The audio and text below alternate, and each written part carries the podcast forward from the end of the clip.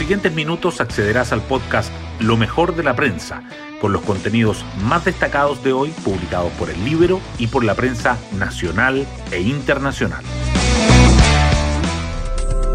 Buenos días, soy Magdalena Olea y hoy lunes 12 de julio les contamos que con la situación de la pandemia mejorando, las cifras de contagios, casos activos y positividad siguen bajando y con los cambios al plan paso a paso implementándose desde hoy, la política parece destinada a llevarse la atención de la opinión pública durante esta semana.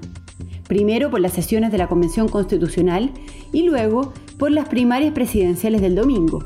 A eso se suma un factor externo, las protestas en Cuba, que ayer ya fue objeto de discrepancias en el debate entre Boric y Jadwe.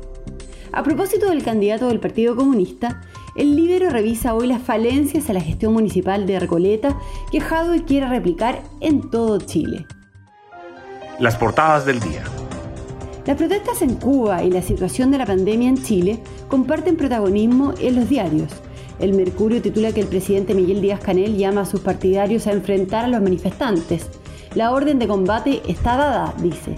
Mientras que la tercera dedica su foto principal a las multitudinarias e inéditas protestas en la isla.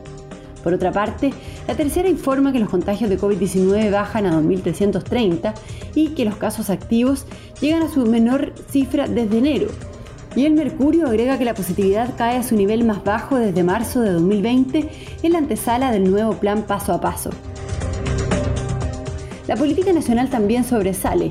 El Mercurio destaca que Gustavo Toro de la democracia cristiana se impone en San Ramón y termina con un ciclo de ocho años de Miguel Aguilera, ex Partido Socialista. La tercera resalta cómo se reinventan los alcaldes que perdieron la última elección municipal.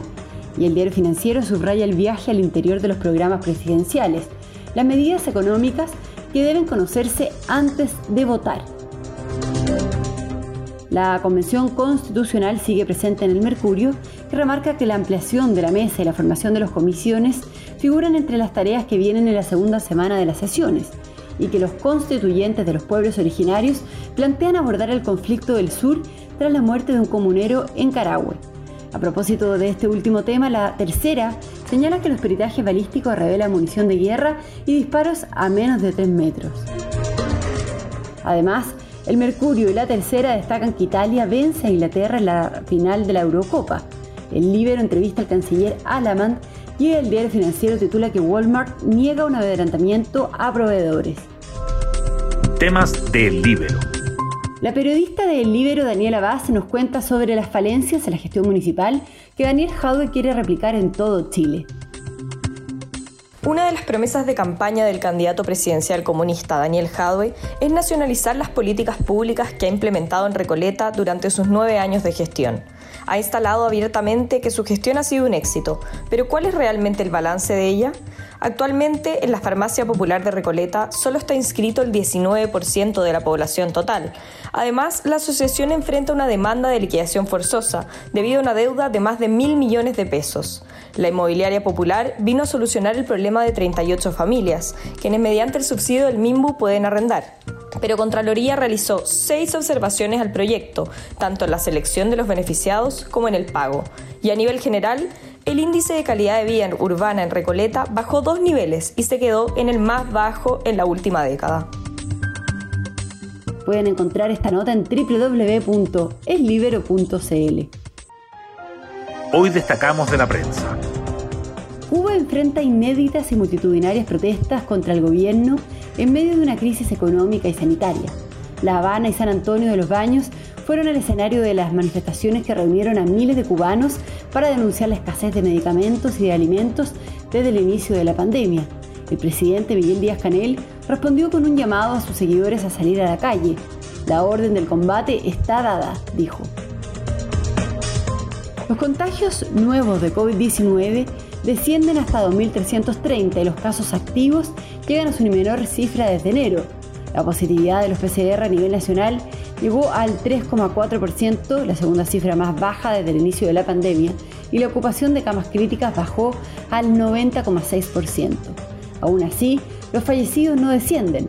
Ayer se reportaron 110 y el total de muertes confirmadas por coronavirus acerca a 34.000. Esta semana comienzan a regir los cambios en el plan paso a paso, con el retorno a las clases presenciales, con los cambios en los aforos del comercio y con el toque de queda diferido. Los constituyentes de los pueblos originarios piden abordar el conflicto mapuche tras la muerte del comunero. Al menos, dicen algunos, debe haber un momento de reflexión. Otros convencionales se suman a la idea. El tema podría ser discutido en la instancia esta semana. En tanto, la Fiscalía sigue adelante con las investigaciones de lo sucedido en Carahue. Un trabajador de la forestal que permanece internado en la UCI en estado grave fue herido con un proyectil de guerra y el miembro de la CAM fallecido recibió un disparo a menos de 3 metros. Gustavo Toro se impone en San Ramón y le pone fin a la gestión de Miguel Aguilera. Tras la repetición de la votación en 65 mesas de esa comuna ordenada por el Tricel debido a los vicios de nulidad detectados en los comicios del 15 y 16 de mayo, el candidato de la democracia cristiana logró 25,73% de los votos contra 24,51% del actual alcalde y ex militante del Partido Socialista. Y nos vamos con el postre del día. Italia vence a Inglaterra y se queda con la Eurocopa tras una épica final. La Azurra se repuso un temprano gol, logró el empate y llevó el partido hasta la ronda de penales, donde los ingleses fallaron tres disparos seguidos. Los italianos conquistaron el título continental después de 53 años.